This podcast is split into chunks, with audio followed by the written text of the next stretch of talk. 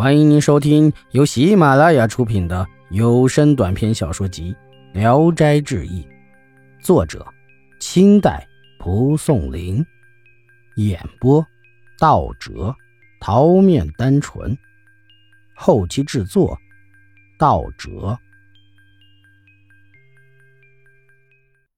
他指派着仆人摆下丰盛的宴席，朱生又叫仆人专给莱阳生另备些酒菜。宴席上所陈列的菜肴无异于人世间，只是主人自斟自饮，从不劝让客人。一会儿宴席散了，朱生告辞回去。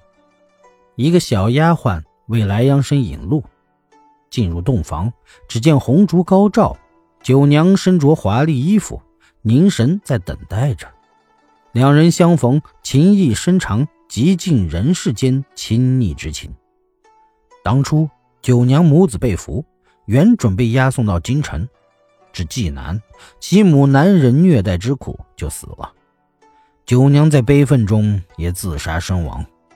九娘与莱阳生在枕席上谈起往事，哭泣的不能入睡，便吟成两首绝句：“昔日罗裳化作尘，空将夜果恨前身。十年露冷风凌月。”此夜初逢画阁春，白杨风雨绕孤魂。谁想阳台更作云？忽起缕巾乡里看，血腥犹染旧罗裙。天将亮，九娘就敦促莱阳生说：“你应该离开这里了，注意不要惊动仆人。”自这以后，莱阳生天未黑就来。天刚放亮就走，两人恩爱情深。一天夜里，莱阳生问九娘：“这个村庄叫什么名字？”九娘说：“叫来霞里，因这里多是刚埋葬的莱阳、栖霞两县的新鬼，就起了这个名字。”莱阳生听后感叹唏嘘，九娘悲哀地说。我这千里之外的一缕幽魂，飘零于蓬蒿无底的深渊，母子二人孤苦伶仃，说起来叫人伤心啊！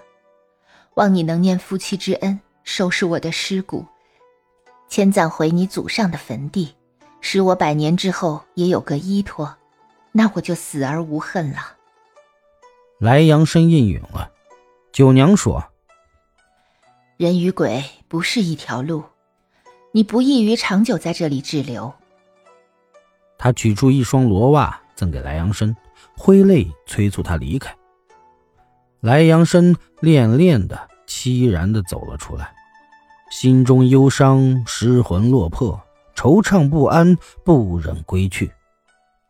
路经朱生门前，就敲朱生的门。朱生赤脚出来，迎着莱阳生，外甥女也来了，头发蓬松。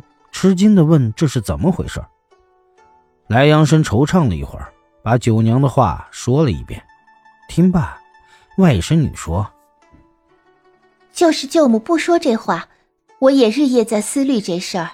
这里并非人世间，久居的确是不妥当的。”于是大家相对哭泣。莱阳生含泪而别，回到寓所。莱阳生翻来覆去，直到天亮也未能睡着，欲去找九娘的坟墓，但走时又忘记问墓的标记。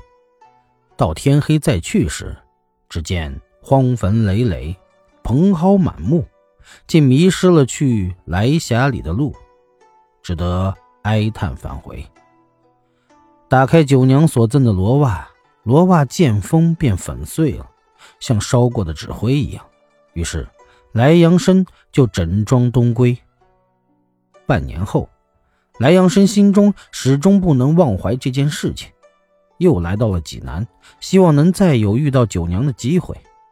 当他到了南郊，天色已晚，他把马车停放在寺院的树下，就急忙跑到丛丛的坟地中去。只见荒坟累累，千百相连，荆棘荒草迷目。闪闪的鬼火与阴森可怖的狐鸣，使人惊心失魄。莱阳生怀着惊恐的心情回到了寓所。这次济南的游信完全消失了。他马上返程东归，行至一里许，远远看见一个女郎独自在高高低低的坟墓间行走。从体态神情上看，很像是九娘。莱阳生挥鞭赶上去，一看，果然是九娘。莱阳生跳下马，想与她说话，女郎竟然走开了，好像从来就不认识。莱阳生再赶上去，女郎面有怒色，举袖遮住自己的脸。莱阳生连呼：“九娘，九娘！”女郎竟如轻烟，飘飘然消失了。易史是说：“屈原投汨罗江，悲愤不能自己；太子申申遭受残害，冤意莫深。自古有孝子忠臣，到死都不能为自己的君主父亲所原谅。公孙九娘是不是因为莱阳生辜负了他合葬骸骨的请托而怨恨他不能释怀呢？这心中无尽的悲愤与冤屈。”无法拿来示人，真是冤呐！